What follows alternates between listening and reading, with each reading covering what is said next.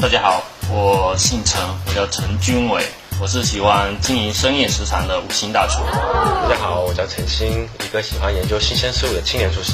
像我在湖南卫视有做栗子肉，然后在央视有做酒糟，然后浙江卫视那边我有做八宝饭，红鲟八宝饭。就我尽量的会在能曝光的平台去推荐我们家乡的东西。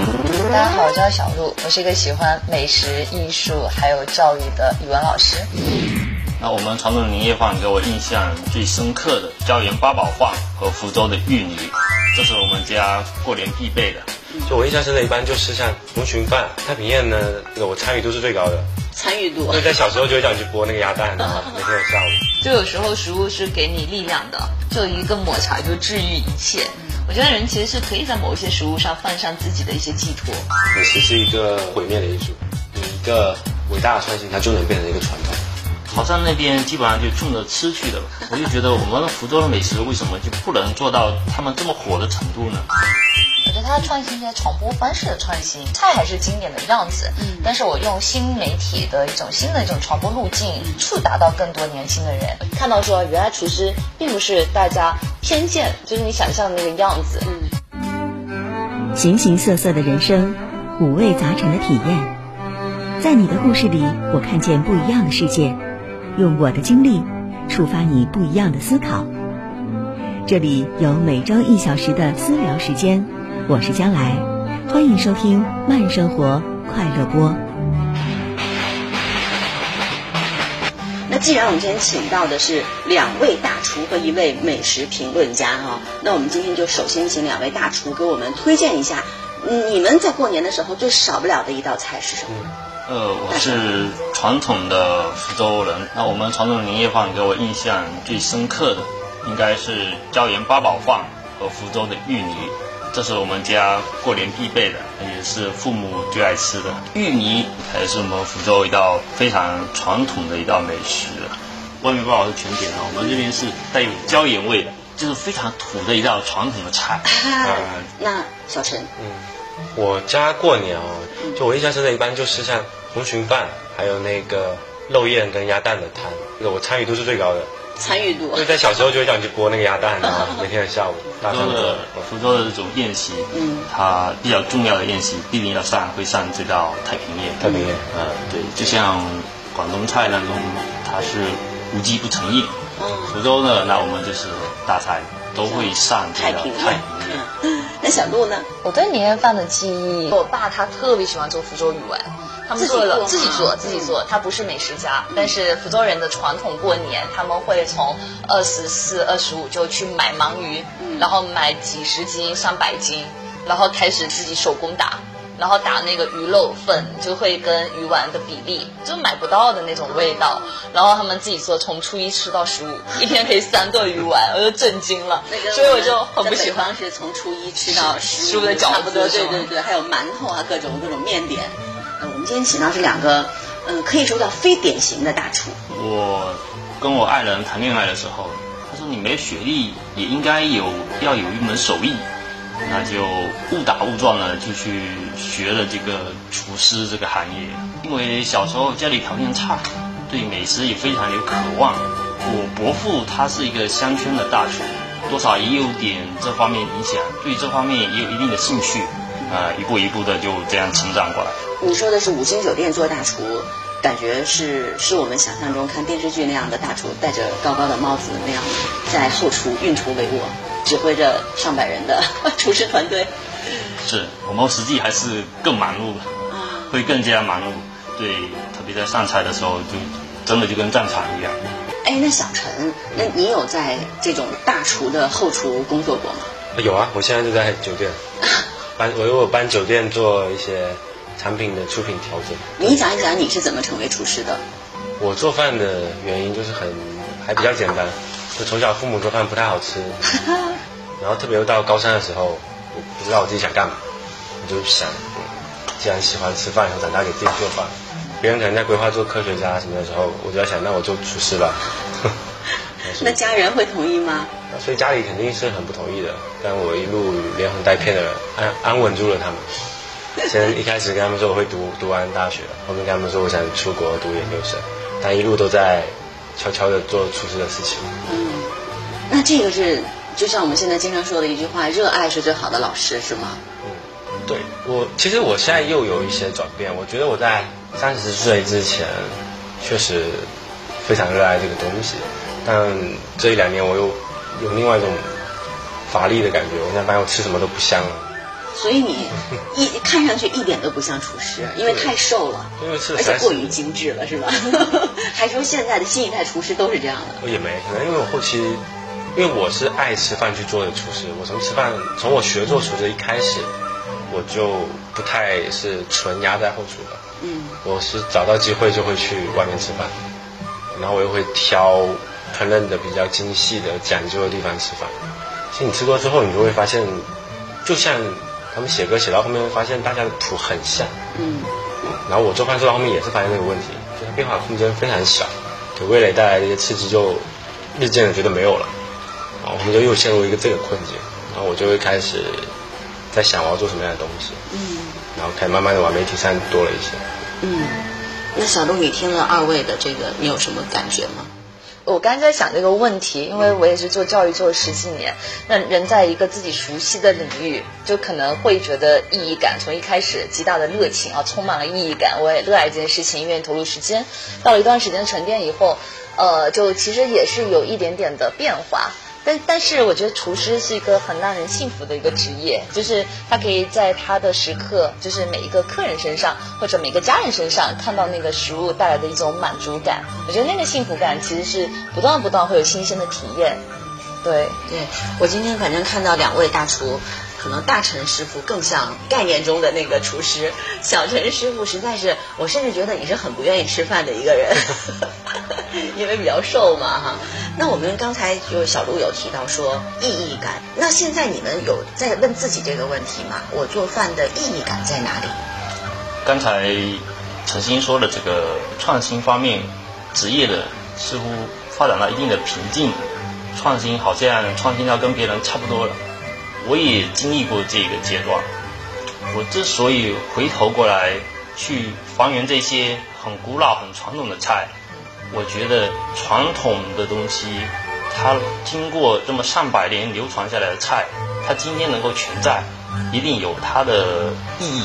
传承我觉得是一个经典，只是我们没有把它做好，以至于新生的一代觉得这些传统菜不好吃。所以我现在要做的这个工作，我就想把这种传统的菜做出它的经典出来。哎，你这个跟我最近采访到的若干位呃做传统技艺的这个大师，好像都。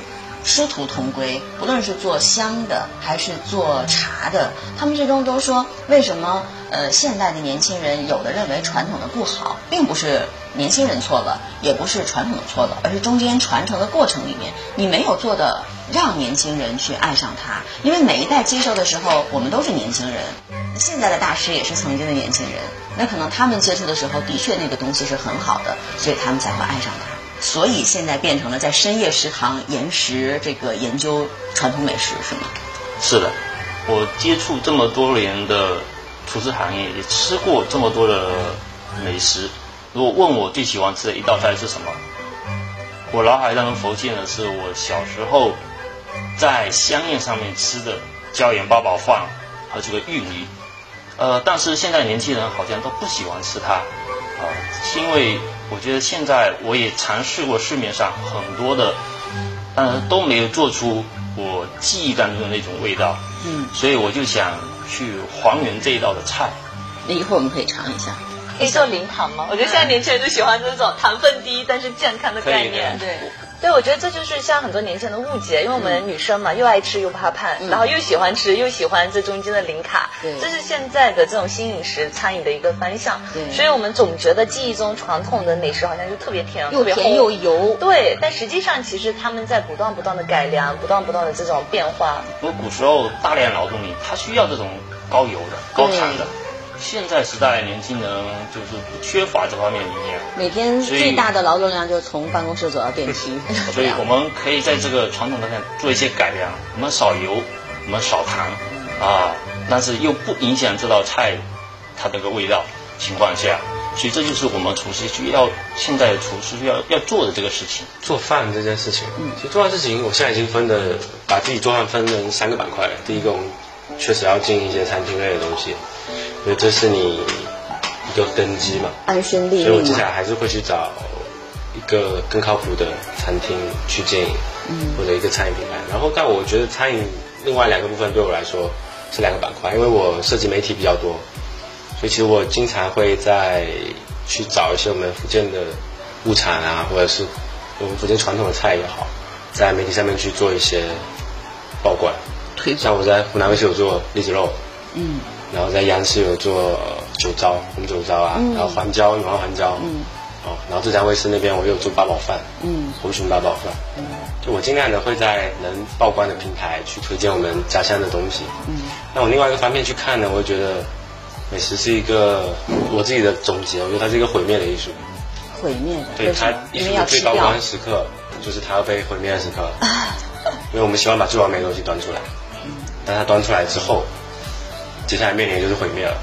然后我觉得它身上的艺术价值，除了这个之外，它还是一个传递爱的东西。就像我有一段时间做了很多卡通的米饭，可爱的、漂亮的，就是已经不能用艺术的角度去看了，甚至有一些就是很可爱的东西，但是女孩子会很喜欢。对，但是很多一开始做的时候，评论区或者是朋友圈会有觉得圈内的一些厨师嘛，会觉得你做这个东西意义在哪里？好吃吗？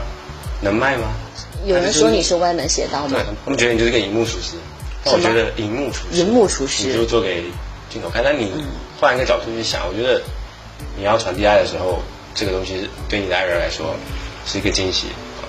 因为因为食物这个东西讲究色香味，古人就已经把色排在第一位了。啊有时候看到好看的东西，你确实会开心。这个时候它的意义会超过很多。我觉得做饭它不只是说一个填饱肚子，或者说很好吃的层面，它能传达很多你的感情在里面。那当你们做了一个很好的，或者说你们自己很满意的一道菜的时候，也许是在工作场合哈，是要给食客吃的。但是当你们做这道菜的时候，你们首先想到的最想做给谁吃？目前第一个会想到父母吧，因为父母年龄大了，也会想到他。嗯，我也非常认可呃陈金爱说的，对美是一种也是传递一种爱。陈金爱所表达是传递可能他对女朋友的爱，那我这个年龄可能我父母年龄大了，我会传达对父母的爱。所以有一天我父母生病了，啊生病了也住院大半年时间，他也是脑浮肿了，他爱吃荔枝肉，他又怕我工作很忙，又不好意思跟我讲。那我妈知道了，她就偷偷跟我讲了一下，啊，那我就下班连夜回去做了一道我我父亲爱吃的荔枝肉，哎，他们非常开心。嗯，对，我觉得是美食也是一种传递爱，嗯，也是一种特别中国饮食文化，真的包含了很多人们对这种美好生活的愿景在里面。这道菜里面要加什么呢？比如说盐五克，面粉五百克，爱少许。形形色色的人生，五味杂陈的体验，在你的故事里，我看见不一样的世界，用我的经历触发你不一样的思考。这里有每周一小时的私聊时间，我是将来，欢迎收听慢生活快乐播。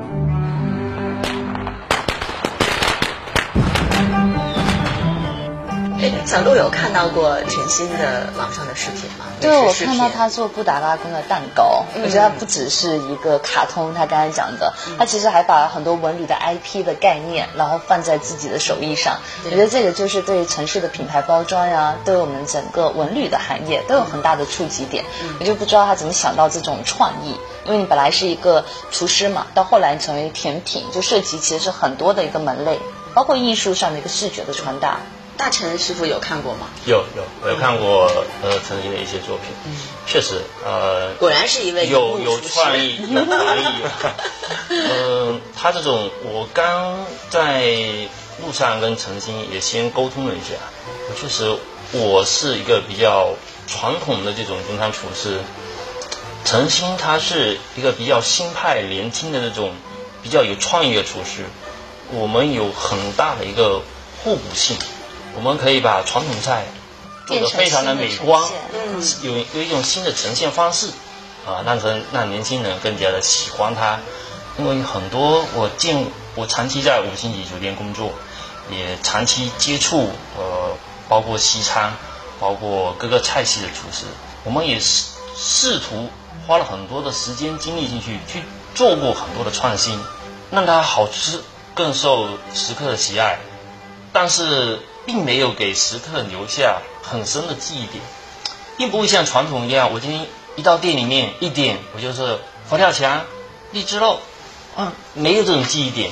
你所创新的菜，可能过一段时间就没有了，别人就淡忘它了。但是这些传统的菜下来，呃，大家都会记住它，而且你会突然间你会想吃它。但是很多创新菜还好像没有这种生命力。以我的经验，我认为要想那个创新菜有这个生命力，应该要在传统的基础上。我们老祖先竟然能把这道菜传承这么多年，一定有有它的有它的意义。陈曦有有想过这个问题吗？你可能还没有想到说我干嘛要再做传统的，而只是传传统我有做。其实我我做饭这件事情，因为我可能跟大部分厨师初衷是出发点是不一样的，所以我在做饭这件事情上，我会更理理性的去考虑判断我自己要以一个什么角色去做饭。啊，所以前面有分析三个场景，这就是我自己的三个情景。首先我在做节目的时候，这个时候的出发点是我要去宣传我们家乡的东西，我是一个美食推介官。所以我在节目里现在，特别是呃，我做的所有节目吧，只有一档节目我在做创业的东西。现在所有节目我都是以福建菜的东西去做。我在里面做过羊烧，再加点咖喱粉，羊烧。羊烧大排。但我把它改的改成羊烧牛腱，因为排猪肉这个东西大家不爱吃，做牛腱子用的羊烧牛腱我做过，然后石花糕、沙茶面，对我做的基本都是经典的东西，荔枝肉，然后甚至还有翻一些古老一点的菜谱。什么东壁龙珠，闽南的龙眼里面，龙眼肉核桃掉打虾虾滑，东壁龙珠啊，翻干贝这种。所以我在做这件事情的时候，我自己的定位就是我要去传递我们家乡的东西。然后当我在做经营餐厅的时候，我的考虑就是说我们要考虑它出餐效率，考虑这个东西市场接受度。那我会换一个身份在做这个事情。我们考虑这个产品适不适合这个市场，有没有爆款的机会。然后，当我们在我给亲人、爱人做饭的时候，那又是另外一个身份。我这个时候出发点就是他们会不会喜欢。就像我过年如果回家做饭，我就买很多大海鲜，因为这小时候大家舍不得吃嘛，然后可以我来买嘛。他们说贵不贵的时候，那我说我是厨师，我买比你们便宜，我其实也便宜不上哪去。打了一折。对，就可以这么说这个事。就是我觉得我会给自己定好不同的我的出发点，再去考虑我要做什么样的东西。就像文旅的东西也是，现在大家都在推文旅。我最近就做布达拉宫、长城、敦煌莫高窟、圆明园，我会定好很多的场景化去做。像我们在小红书要，如果是要赚钱，对吧？所以我们当时为了赚钱，我们就 OK，我们做美妆，因为我们知道护肤品非常有钱，对吧？所以在做每一个菜的时候，我会去设计我自己的出发点。因为我觉得餐饮你要拿它。有更有目标性，你会知道，因为你细分的话，它都是不同的赛道。有一门自己的手艺，再加上很好的互联网的网感，然后这种电台，再加上原来的综艺的资源，对，我觉得看到这一代厨师很不一样的那个样子，对，都斜杠超级青年，对，真的，这个给大陈师傅是有一个触动吧？对对对，这就是我们这种传统的厨师所要学习的网感哈。对，我们这种。长期待在厨房里面会缺少这一方面的灵感，嗯，所以我觉得应该跟年轻的厨师多交流、多学习，也是我们可以得到手艺可以得到更多的提升。我我其实看到两种不同的变化，就是它既有传承的经典的这种手艺，那其实陈鑫他做的事情是把传统这些东西让更多的人触及到，其实这是对传统的福州的美食啊，其实有很大的帮助。其实更多人，你看泉州这两年就会特别的火，然后就是因为泉州文旅上大分。对，我觉得福州的文旅也可以上大分啊，我们有三分气象，没有福州的这种经典的这种美食。对，我去了一趟潮汕。特地带孩子也过去旅游了一趟，潮汕那边基本上就冲着吃去的。对对，我就觉得我们福州的美食为什么就不能不能做到他们这么火的程度呢？啊，我又呃陷入了沉思。对我陷入了很多的沉思。嗯，我说，因为我们福州也有很其实有很多的美食，现在我感觉有点断层，闽菜有点断层。以你这个年代哈，学厨师或成为厨师的算是多吗？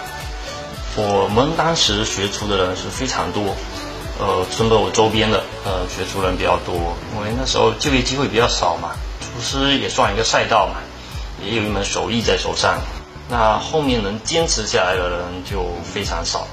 一天要学多久的时间啊？我们一天大概工作正常来讲九个小时嘛，两头班九个小时嘛。嗯，而且我印象中是要错开，就自己的吃饭时间是要跟，就是因为时刻的高峰期刚好是跟自己的饮食是要要错开。是的，我们上班时间就早上九点到中午一点半。下午呢，要到四点，要到早上九点，晚上九点左右。然后吃饭，我们吃午餐十点半，吃晚餐四点半。啊，对，跟正常人有点不一样。然后又没有节，又没有节假日，休息时间又很少。啊，所以很多年轻人就坚坚坚持不下来，的确也挺辛苦的。学是学了，但是真正能坚下来坚持下来的不多。是。但是我们知道陈星他在日本米其林餐厅学厨，也是一段很神奇的经历。对对对，其实那一年是最累的。就那一年到什么情况哦？首先我吃饭这件事情，我得去挨家挨户递简历。然后除了吃饭，因为它很贵，每个月开销非常巨大，那我就得做很多的工作，因为我还要上课。所以我基本在日本的时候，我每天要六点起床，然后去早上的一个便当店上班，然后到中午要开始赶电车去学校。日本的电车很准，像我们现在地铁，很准的，几分就是几分开。那我就要算好我在几分去，能赶上那一班电车，然后到学校。因为在日本兼职是按十五分钟算是钱打卡，零点二五小时算是钱。那我就尽量要多蹭零点二五嘛。我就要算好我要坐哪一班电车去上课。然后你中午是没有办法吃饭了，中午下班，那我就会去买面包牛奶。然后，因为我们做餐饮，我们又意外的发现有个东西，很多日本留学生是不知道的。有个超市叫业务超市，就大家进货的地方。这里的牛奶、面包便宜的难以想象。义乌。业务。业务啊。然后业务超市，我们就等于相当于批发部。嗯。然后我就去买里面的面包。你在普通商店面包可能那时候要五百日元左右，三十块一条。我在那边要一百五，就什么概念？就是十块钱一条面包，然后把它切成四份，这就是我四天的午饭。我在这方面省了非常多钱下来，然后吃饭的时候要边跑边吃，因为你要赶着不吃。想象这是一个厨师的午餐。对，然后牛奶，然后我会买最大瓶的，用那个运云矿泉水瓶，再给它分成四瓶，然后每天就吃的东西就只要拿一份，我一瓶牛奶加一条面包可以吃四顿。然后对，四顿午饭。太饱了。哦。然后我的晚饭可以在餐厅吃，因为晚饭时间我就可以在餐厅吃。午饭因为来不及，你要赶那个电车去上课。然后下课也是，就要赶电车再去下一个地方上班。上班之后你又，然后我还要再看另外一个电车时间，就回家，一样的嘛，精打细算，最晚能坐到哪一班。那有时候你会来不及，来不及就睡在店里面。所以那段时间我基本到家会是一点四十多，然后我要在二十分钟内解决好自己，两点要睡觉。最可怕的是什么？就是你两点钟睡不着，你知道吗？你那会要是没有睡着，你就会越来越睡不着，因为你很纠结。我现在只能睡三个小时了，两个小时了，就这样过了差不多一年。这是在日本学厨师的过程，嗯，因为你要你要赚钱。变成大厨的时候，都经历了一个一年，那一年半我基本没有怎么睡觉，就四个小时最多，大部分可能就三个多小时。那你就是你是这样瘦，就是一直这样，因为高强度的训练吗？也没有，就是瘦，就是一直都这么瘦，没办法。实在是，那你周围的这个厨师，或者说年轻的厨师，也都是像你这样提醒的吗？呃，没，我身边厨师不在，因为为什么我那个时候会这么拼这件事情？因为我我读完大学才去做厨师，跟我一起入行的人他们就十六岁，从我一做厨师开始，我就知道我要比他们努力很多，不然我会比他们差了好几年。他们就不用读大学直接做厨师？因为大部分这个行业就是学徒，就是不怎么学历要求对学历要求不高，门槛比较低。不用去专门上一个厨师大学是吧？对对对，他们国内就不需要，他是靠手上的功夫，更加有经验，嗯，更加有经验。但刚才讲到日本，我有我有个觉得日本跟福州美食一个好奇的点，就是日本的土瓶蒸，我会觉得那个食物是原始的味道，比较清淡。但你想我们的佛跳墙，它就是味道是比较重的，就各种好的海鲜浓，对。然后一想到。福州其实你看那个海蛎煎，就是我们的煎的这种油都是比较厚的，可是日本的它其实不是，它裹的这层粉都是比较偏轻粉的。我说才在想，就这些食物是不是反映某个地方人的一些个性？你在日本接触的这些食物，你会觉得说他们会更加的简单，还是说其实也不会？日本食物，我觉得它这样，它的物产比较少，所以它会尽尽可能的去让它物产变得更极致。所以同样是我们吃绿豆糕什么糕，对吧？我们可能压个模，他们就要和果子去折腾半天，做出各种各样的样子，还要找模具。但其实说到日本的食物跟福州的食物，我觉得日本食物跟整个福建，呃，从上海沿线往南走走到福建的食物很像的。我们的调味底料就是酱油跟酒。日本也是吗？日本就是清酒、味淋、酱油，硬硬搭配，然后海鲜汤、海鲜高汤。这个的调味逻辑是跟我们整个从上海一直往南走到福建是一样的逻辑，就跟北方就不一样。跟北方逻辑调味逻辑是不一样的，它的整个调味逻辑非常像。你去看日本吃什么亲子饭，大家吃的，然后也是就鸡蛋加鸡肉，然后加酱油，很简单。他们能吃鱼露吗？鱼露泰国人吃，但因为日本人不太吃。但它调味逻辑很接近。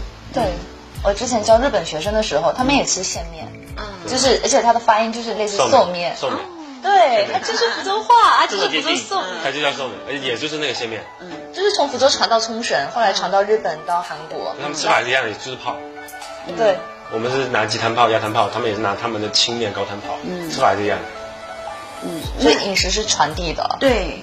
那你觉得，就是你过去的时候是只是学习他们的做法，那你在的是一家日料店吗？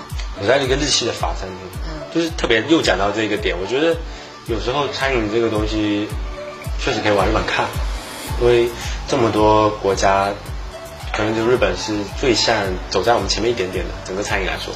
你像他们十几年、二十年前预制菜就很发达了，我们现在开始了，对吧？预制菜这件事情，我们现在开始这么多预制菜。那你看最早日本出名就是预制菜，微波炉米饭啊，各种酱啊，然后还有就是日系法餐，就是我做的这个菜系。国内人是离大部分不是餐饮行业，甚至餐饮行业人，他理解不了为什么叫日系法餐。但现在我说另外一个名字，大家就会有感觉，就新中餐、新中式综合餐。这个东西它的逻辑就是日系法餐的逻辑。日系法餐怎么来的？日本我师傅他们那一批最早留法的学生回日本之后，因为日本的民族意识很强，他们觉得我们法餐它有各种各样不适合日本人吃的地方，像我们中国人也有时候发现西餐不好吃嘛，然后发现对。然后他们就开始改良，他们怎么改良？就拿日本的高汤，煎鱼海带汤，去替掉法法式的很多高汤的打底。因为法餐就各种高汤、各种酱汁嘛。然后他们又把酱汁里面的黄油部分拿掉，打得更轻薄。然后这个时候用更多的蔬菜、海鲜，那呈现方式跟法餐一样，对吧？是不是就感觉这个逻辑特别熟？像新中餐就是这样，对吧？我拿中国的高汤，然后用中国的食材、中国调味摆成日本法国人的模样。对，所以这条逻辑你看，在这几年又开始流行了。我觉得它，我们去看日本的东西，有时候会有一些前瞻性，在看日本的餐饮。那现在如果再回头来，你要是嗯有一个想法，说自己以后要做个品牌或者有经营餐厅之类的，那你是会继续做一个单独的，把它做到极致，还是说也要融合呢？所以其实我在任何设计餐饮的板板块都比较理理性化去考虑这个问题。所以我在做餐饮还是会有两个方向，一个就是把闽菜的东西跟日系法餐的结合，因为日系法餐是我最早的学的吸取来的东西，闽菜的东西是我们的根源。我再做结合，我会把这两块去考，我不会说很纯粹的做哪一种东西。然后另外一个逻辑就是喜欢去做连锁的小店，因为你看我们福州是小连锁之都，然后日本就很巧，他在几十年前把连锁化很成功了，那些便便当店，大家听过的便当店都是连锁。我觉得我会分成这两个板块去做这个事情。不要长篇大论，只要三言两语。在今天的节目中，您将听到。菜好像大家印象不是很好。对，现在国内的预制菜进入二点零阶段了，大家不再排斥这个东西了，因为大家已经接受个事实，我们离不开预制菜。因为越大的城市，他们接预制菜接受度越高，预制菜一定是更健康的，呃，它要过各方面的安检安检的。然后预制菜它是更有效率的。就是能不能改变人们这种消费的习惯，让预制菜变得更加的营养、更加的健康？所以我从一开始就是不要把自己看那么低，我们时间也是钱啊。我们是有付出的，为什么我们的钱永远只能赚这个食材的钱而已？如果有经常在家做饭的人就会知道，一个厨师没有办法做到每一道菜让每一个顾客满意。对，我今天其实蛮颠覆自己对两种不同厨师的样态的。就如果让我更早一点，就我可能会跟学生说，其实没有关系，你的梦想不一定都是科学家，因为巅峰就是一个干能立足的辖地，它只能站几个人，每个人只要在这个社会上找到自己的角色。就是我就觉得内卷这件事情，很多说大学生要脱下孔乙己的长衫啊等等，就是因为没有人告诉他到底往哪里走。形形色色的人生，五味杂陈的体验。在你的故事里，我看见不一样的世界，用我的经历触发你不一样的思考。这里有每周一小时的私聊时间，我是将来，欢迎收听慢生活快乐播。现在就国内对预制菜好像大家印象不是很好。你刚刚提到了这个日本的预制菜，他们做的怎么样？预制菜这个东西，国内现在其实慢慢已经在转变了，因为大家已经接受个事实，我们离不开预制菜。对，而且我觉得大家现在的讨论也是变得已经不再纠结预制菜好不好了，哎，而是你怎么把预制菜做得更更好、安全、呃更科学，哎，得更好。对，现在国内的预制菜进入二点零阶段了，大家不再排斥这个东西了。嗯，就与其说如果在街边摊或者说一个卫生条件堪忧的地方做现场现做，你还不如做安安全全的、对科学配比的预制菜。预制菜这个家长啊什么的，家长其实更放心预制菜的。嗯。为什么会这样啊？因为越大的城市，他们就预制菜接受度越高。首先，我们的追求点，越大城市越追求食品健康，预制菜一定是更健康的。呃，它要过各方面的安检安检的，然后预制菜它是更有效率的。所有你看到餐厅出菜快，它一定是预制菜。然后所以大城市大厨的三观被震裂了，大城市大城市已经非常接受这个事情了，因为特别是在刚需市场，所有人都非常接受这个事情了。那接受这个事情之后呢？大家追求只是说我能不能在预制菜里面吃到更接近于新鲜烹饪的状态，这个是大厨们现在在纠结，在工厂，在每一个大型的工厂默默在研究的东西。然后预制菜又改变了另外一个思路，就现在很多北上广的大型的高端的餐饮，从预制菜里面又汲取另外一个灵感。预制菜还有个什么很重要的点，我们会把步骤分割。像我师傅呢，海大董呢，我们海参直接从青岛找郭科买嘛，他发的海参最好，发好拿给我呀，我就不能再发了。我们可以把这个步骤拆解，去每一个地方拿到最好的当地最好的处理好的食材，包括在上海，上海有一波人，像我拿不了日料，特别是上海做日料有一波人，我拿不到日本的好的海鱼怎么办？或者成本高怎么办？我来福建拿，但福建鱼有一个问题，福建鱼拿回来它处理的不好，那我就教当地的渔民怎么处理我需要的食材，这也是一种预制嘛，它逻辑是跟预制菜一样的。我去东山，我告诉这个渔民，钓鱼拿来怎么放血，放完血怎么样抽真空，怎么样放一些东西保鲜，拿到我这里来，我能在国内拿到特别好的海鲜食材，对，那这个食材也不用我自己处理了，也是开包就已经处理好，我只要负责分割。真的向上管理，真的真的，五星大厨的头上冒出了若干个问号。现在就会有一个这种这种方式的处理方法，我我有一个呃对预制菜我自己有一个想法，嗯，就是能不能。改变人们这种消费的习惯，就是让预制菜变得更加的营养、更加的健康，就是让大家预制菜就是让它让消费者能够提前的预定，比如提前个几天这样的预定菜，这样子做出来的菜也是很快。那也算一种预制菜啊。那我这样储存时间更短。你可能今天吃的、早上吃的，我昨天晚上准备，今天就可以吃。改变这种方式是不是更健康？速度也很快，就是消费理念要改变。但是我们过年的时候，因为我们自己不会做，我们也会买一些预制菜，对，或者半成品。包成吃土，拿回家。那你说，也剧透有那个男孩就预制菜。那你说家里面从初一吃到十五的鱼丸和饺子，这难道不也是一种预制菜吗？对，我十五吃的就是我年，比如说腊月二十七做的。呃，食食材是这样子的，菜特别中餐，它这个菜很讲究时间，时间，嗯。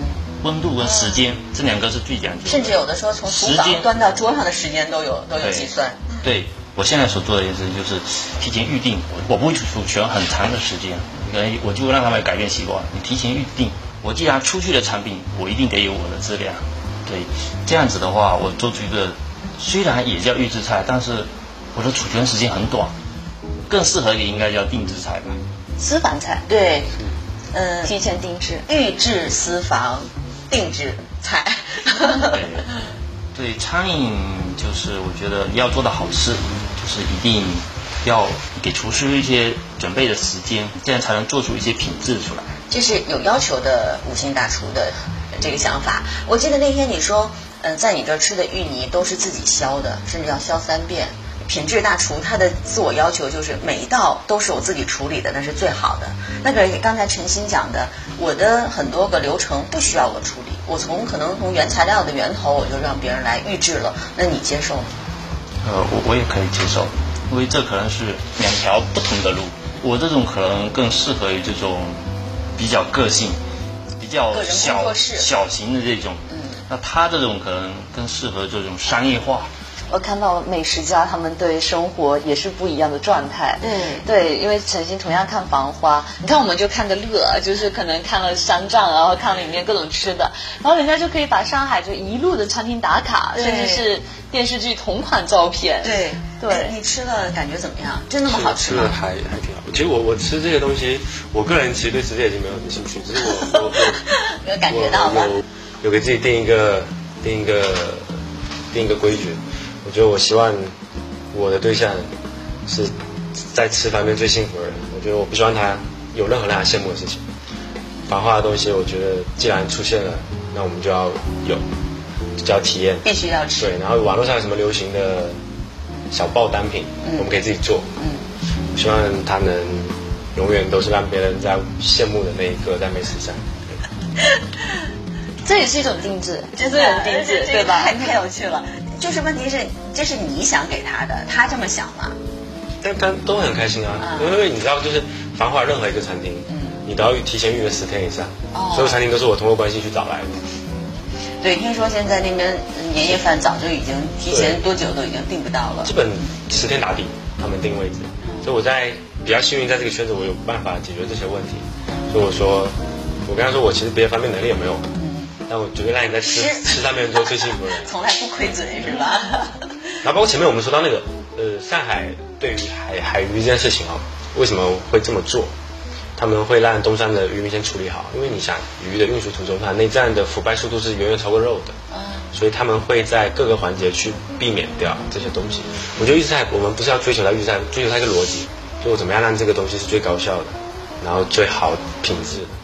然后发展到后面呢，其实我们去看国外的一些，也能看得出来一些东西，就是餐饮就会会分化。我们现在有这么多争议，就是因为我们还在这个分化过程中，所有的分裂都很痛苦的。你看日本，我们想到它的餐饮，有一部分人想到的是极致精致，米其林餐厅全世界最多，米其林榜单法国发的，它比法国都多得多。哦，这些极致餐饮，我们的匠人他们推崇所谓推崇匠人，就像我们现在这一辈，我们开始推非遗厨师啊什么的嘛，这是我们在对表他的这一部分人。哦那另外一部分做方便面做生对做生意的人又会看到另外一面，他的素食又是最发达的预制菜，但是他们有一点最不好的地方，他们会洗白自己，就是说添加剂这件事情啊，全世界犯的最多的就是日本人，所有的添加剂都是他们发明的，你知道吗？可是大家好像提起来，哇，他们好像没有什么。对，我觉得这就是这个国民我们在分化这一个习惯的时候，我们还需要去培养的。普通人总是觉得说他们的好，但其实添加剂这件事情，我们国内做的标准已经很多要超过日本了，因为日本放添加剂是最多的，我在那边最了解。你们看所有的日本买回来的酱，日本顶级品牌，你看那背后的配盘缠成什么样子？配盘越短，添加剂越少，对，这是一个很很明确的。那你看现在日系的那一票，他们为了追求口感状态，其实放了很多。我觉得日本人他们这一块分化的很厉害，但我们也在这条路上。等到我们的国民，大家慢慢的对自己的东西有民族自信啊，认知高了，我们就会对这个有更好的认识。就像为什么我说，在大城市对预制菜的认知是更高的，他们不会再强调说这个东西有问题，是不是预制的？他们会去看这个预制的厂商跟这个预制的流程是不是更好的。所以我觉得年轻的厨师他会带一种新的视野、思路、玩法，然后再把传统的东西，然后再重新有我们的根基在。就像是年夜饭，就是我们可能就是过年，可能仪式感不一定是某一道菜，是那个大家团圆的那个样子。对，大陈师傅，你在经营五星餐厅的时候，各种菜系都有吧，各种中餐的、西餐的，包括日式、法式等等都有吧。是嗯，那你在推广的时候有没有自己的私心？酒店在工作岗位可能就身不由己吧，嗯，就看客人的需求，我们会根据客人的需求去定制的这些菜品，或者说做你自己想做的。我只给你做中餐。那 其实这就是一个未来，除了预制菜之外，精致餐饮，我们所谓的精致餐饮跟这种匠人的餐饮，怎么样让它更受市场的认可？其实就是这个就是很重要的。我们现在都讲究体验感，然后讲究餐桌餐桌服务。其实煮出来告诉你，我这个菜我怎么想，我怎么做，这就是一个餐桌服务。我们未来是要为这方面买单的，不是在一再一再强调说我这个食材吃饱了跟健康。我们要为厨师买单，就像在国外，你厨师厨师是个艺术家，厨师是个明星，对吧？好像能，这个是很重要的如果能吃到这道菜，还能见到大厨，那是很很对，这是一个很很很好的一件事，很厉害的一个事情。但国内大家谁也不想见后厨大厨的，觉得他很油对吧？就很奇怪。所以我从一开始去做节目，我就有在说这个事情。我也想给我们团队那个时候人看，我觉得我们做厨师不要把自己看那么低，OK，我们也要有有关怀。要有自己的偶像包袱，所以对自己形象有要求。对，我们要让这个行业看起来不是高大上我们光彩一点。我们时间也是钱啊，为什么我们一定要为要被客人说？因为我我们经历过一些很很尴尬的事情，是会有客人来说，我吃过什么什么的地方，你这个地方这个什么怎么样怎么样怎么样。但我们始终没有自己的想法，我们就想这么做。然后，但我现在就可以告诉他，你吃过什么地方？我吃过一百五十家米其林餐厅，你吃过吗？对吧？OK，我希望是大家都能更尊重这个行业。我们是有付出的，为什么我们的钱永远只能赚这个食材的钱而已？他们说我们这个东西涨价很多，那我们的工钱不是钱吗？嗯，律师还掐表赚钱呢，对吧？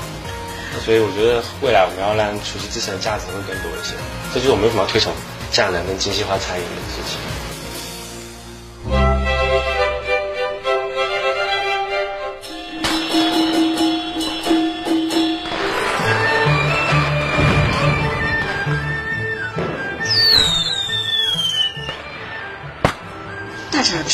的观察，这些年大家的饮食上面的，不论是价位，还是说风格，还是口味，有什么样的变化吗？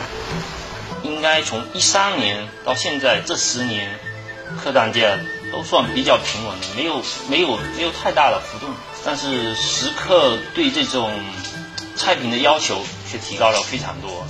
不但你要做的好吃，还要好看，还要惊喜，服务你的出品。更卷了是吗？现在可能厨师要成为一个艺术家了，真要成为一个艺术家，你还要得有你的审美，对，还得不断的学习提升自己。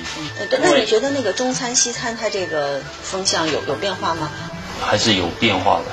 即使是传统菜，它现在呈现方式，像曾经刚才提到的，呃，西方啊、日式啊这种法餐的元素在呈现方式在里面。呃，西餐嘛，我非常正宗的西餐的话，很多福州人还是接受不了，市场不是很大，也有一些变成中中餐化了。就像我们吃团圆饭一样，它就是一个融合的一个场。其实餐饮的变化它一直在融合，就像我们前面说，我们羊烧排它怎么来的嘛，也就是为什么叫羊烧排？它咖喱粉传进来之后，这个是西洋来的调味料，我们传统的烧里面加的这个东西它被羊烧了，啊。取名就是这样，其实它一一直都在融合本，身就是一个融合，它可能诞生了也就几十年，但变成我们的一个对，它传就变成统菜了福。州的一个传统菜。啊，就创新了，也是在传统菜的基础上创新了。对，其实我觉得传统跟创新是这么去看它，就像我觉得食物如果是毁灭一处，那传统跟创新之间的定义就是，你一个伟大的创新，它就能变成一个传统，三十年后，也许它就是一个传统。哎，那像刚才大成师傅说的，他们现在后面的创新一直没有办法让大家记住，你有遇到过这样的困扰吗？你你希望让别人记住你，还是记住你做的某一道菜成为一个伟大的创新，就从我的角度，我会更希望记住一个人，因为菜才是你的 IP？因为菜这个东西，我一直认为很多人爱说正宗嘛，我们的视角去看是没有正宗的，只有一个传统的。传统的概念是什么？糖醋排该加什么东西？哦，大家是这么加的。但是你要知道，换成每一个厨师来说，他们加的又不一样。谁的是正宗的？对，所以我我宁愿说他们记住这一个人的这一道菜。我觉得它的创新是在传播方式的创新，对就可能菜还是经典的样子，嗯但是我用新媒体的一种新的一种传播路径，触达到更多年轻的人，嗯这样其实就是个很好的传承。我觉得是可以把大城和小城的他们的各自擅长的东西，然后再重新融合，对，变成一个新的经典的传承。呃，从业经历这么长哈，遇到过的可不可以举两个例子？一个是最奇葩的事情或者人，或者是最让你们感动的，能不能有没有这样两个极端？奇葩，嗯，奇葩，我见过一个，我们因为还是一个传统理念的问题，就我们大部分人的消费，你知道？我们吃龙虾就喜欢看得很喜庆啊，嗯龙虾要够大，对，然后我们盘蟹要够大，但是你我最早做精致餐饮出来，那精致餐饮会碰到另外一个问题，我们会考虑客人会不会吃的方便，我们就开始干取肉取肉这件事情，取完肉之后可能觉得很少，对吧？然后他总会觉得你偷他的肉，遇到过吗？遇到过，他说我我们是做医生的，你这个螃蟹少了几块肉，我们知道的。做医生的从解剖的角度是吗我说你？们做医生要去研去治螃蟹吗？给螃蟹救病吗？你还知道螃蟹有几块肉是吗？就很多这种人，他会在跟你纠结你的食材拿出来，所以这个又是我们在做饭的时候特别头痛的问题。会，但是现在会更多提前跟客人沟通，特别是这种会存在争议的菜。一遇到客人投诉是家常便饭，这样子，对，即使你是你是对的，客人投诉你很委屈，好无力啊！有的时候好委屈是啊。我觉得为什么说，我前面希望说每个厨师能把自己个人 IP 做好，因为每个人的口味都是不一样的，没有一个菜是百分百人喜欢。但是你如果让人尊敬你，其实你的菜的接受度就会高非常多。哎，那你们遇到过最感动或者受到过的最高评价，让你们就是很很愿意拿来说的，又有什么事情呢？我当初呃年夜饭一个呃大企业的一个总裁吧，他特地邀请我去他家做一顿年夜饭。他是从外地呃回来，跟父母一起过年，也是长期在外，极少数回家跟父母吃团圆饭。那我就按照他的要求给他定制了一桌，父母也很开心，呃，对我们非常认可，那我们也觉得我们付出很很值得。我们厨师的快乐非常简单。如果有经常在一些做饭的人就会知道，众口难调 对，众口难调是希望就是呃，在厨师这个行业，就是也能够像他的社会地位能够得到一些提升。现在学厨的人很少了，所以说现在这种我这种你想把这种传统的东西传承下去的话，就需要有更多人加入这个行业，特别年轻人加入这个行业。现在年轻人不愿意做菜了，才能够把这个东西传承下去，不然你就断层掉了。你得让他们从中找到热爱，而且还得找到一个成长的路径，对吧？对你说从这就从学业规划这个角度来讲了。我觉得陈星就是个很有规划的人，嗯就是他是可以把自己在管理上的一些思维放入到他的美食，在这个运营。我觉得这这一代的年轻人真的是可以看到说，厨师未来成长的路径，他不再是传统的那种就要在后后厨对烟火气。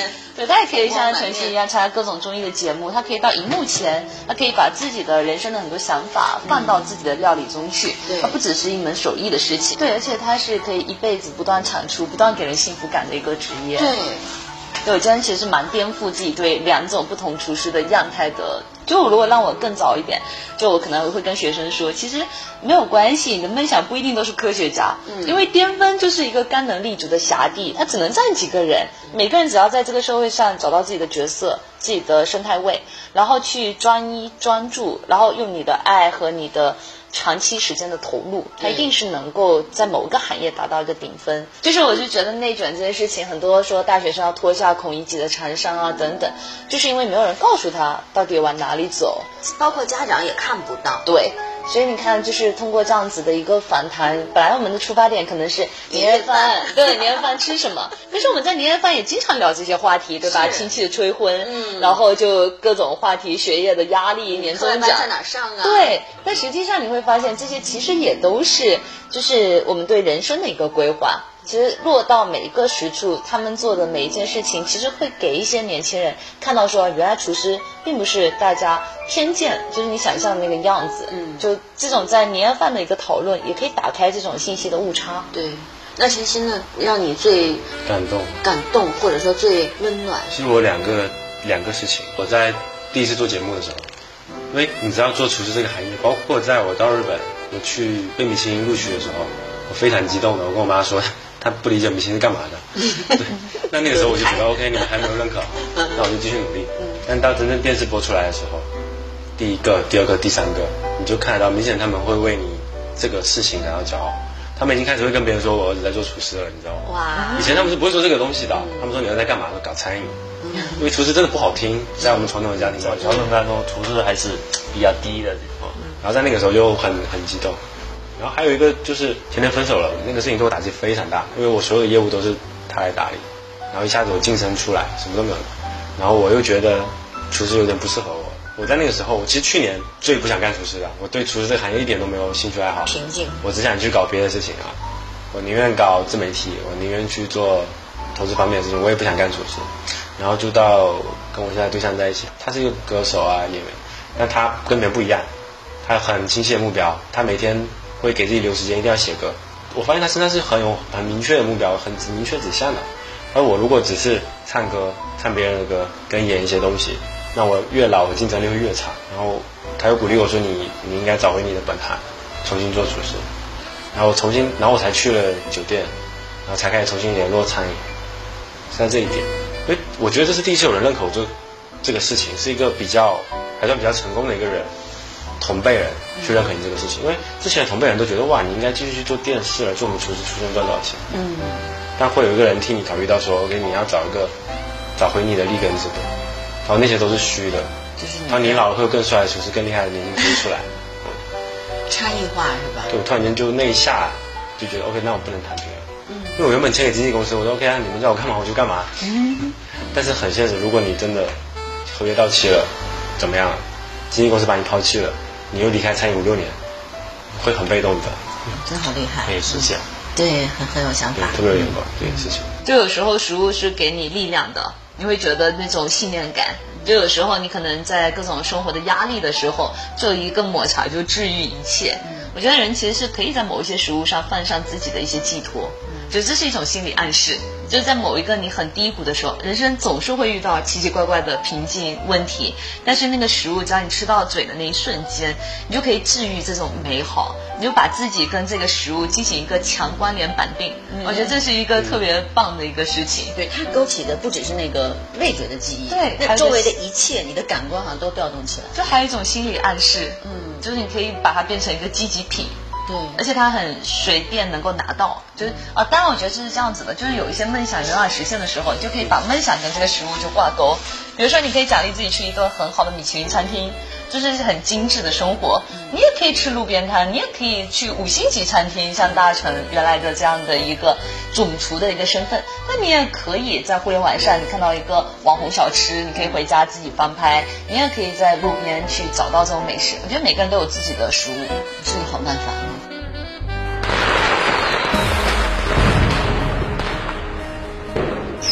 艺人给大家说一句拜年的话好不好？祝大家新的一年顺心顺利，新年快乐吧！那就好好吃饭，天天开心。那就让大家找到自己喜欢吃的东西和喜欢的人。